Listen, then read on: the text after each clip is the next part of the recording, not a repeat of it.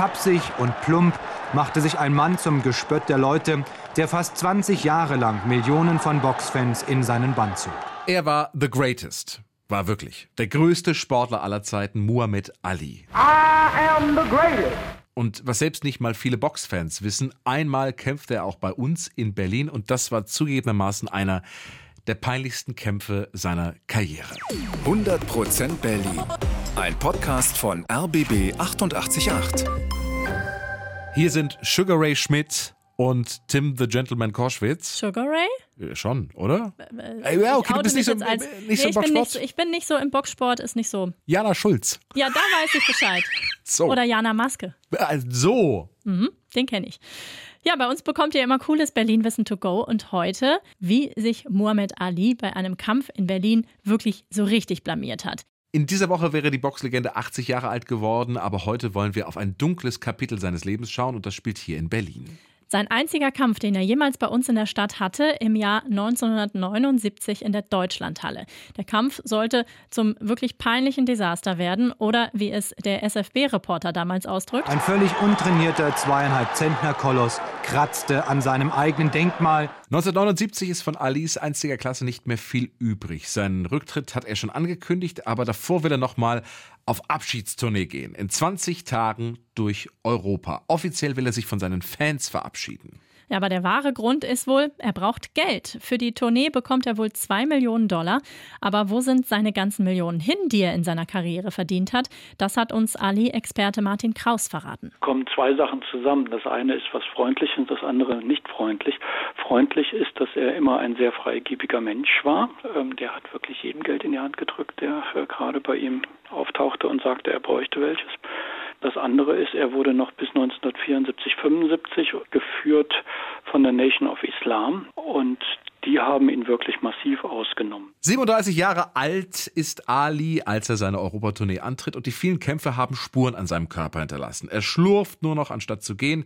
Er spricht schon undeutlich. Ja, und dann am 4. Juni 1979 steigt der Kampf bei uns in Berlin in der Deutschlandhalle. Es ist ein Schaukampf über drei Runden.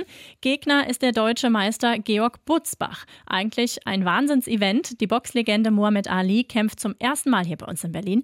Aber die Halle ist fast leer. So beschreibt es der SFB-Reporter. Viele Hände brauchte der Champion nicht zu schütteln, denn nur etwa 1500 Berliner wollten in der riesigen Deutschlandhalle miterleben, wie sich der Größte erniedrigt. 16.000 hätten eigentlich reingepasst, aber viele können sich den Eintritt wohl auch nicht leisten. Die Tickets kosten bis zu 250 Mark.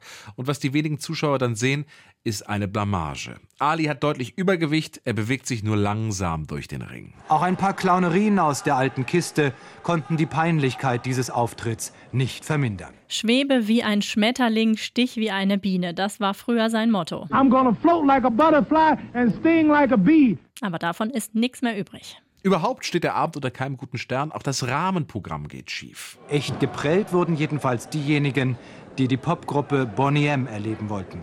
Diese glänzte nämlich ohne vorherige Information der Zuschauer durch Abwesenheit. Nach drei Runden ist der Spuk dann vorbei oder wie es der Reporter ausdrückt. Man kann nur hoffen, dass Muhammad Ali jetzt die Boxhandschuhe endgültig auszieht, damit er als ein großer Sportler und nicht als komische Figur in die Geschichte eingeht. Einen schönen Moment erlebt Ali aber noch bei seinem Berlin-Besuch. Er macht einen Ausflug zur Berliner Mauer. Da steigt er auf ein Gerüst, schaut in das Niemandsland hinter der Mauer in den Osten der Stadt. Und ein langjähriger Freund sagt später, ich habe Ali noch nie so ergriffen erlebt wie in diesem Moment. Nach Berlin kämpft Ali weiter auf seiner Europatournee. Erst zwei Jahre später tritt er dann wirklich endgültig zurück. Doch Berlin und Muhammad Ali, die Geschichte hat doch noch ein Happy End, denn er kommt nochmal in unsere Stadt, viele Jahre später. 2005 war das. Da kämpft seine Tochter Laila in der Max-Schmeling-Halle und Ali kommt zum Kampf. Damals ist er schon schwer krank, deswegen wird er in einer Art Papamobil in die Halle gefahren. In dem Moment erheben sich dann die Zuschauer von ihren Stühlen. 10.000 Boxfans feiern die Boxlegende. Oder kriege ich ein bisschen Gänsehaut? Ein absoluter, wirklich Gänsehautmoment und der peinliche Kampf von 79 ist da dann auch völlig vergessen gewesen. 100% Berlin. Ein Podcast von RBB 888.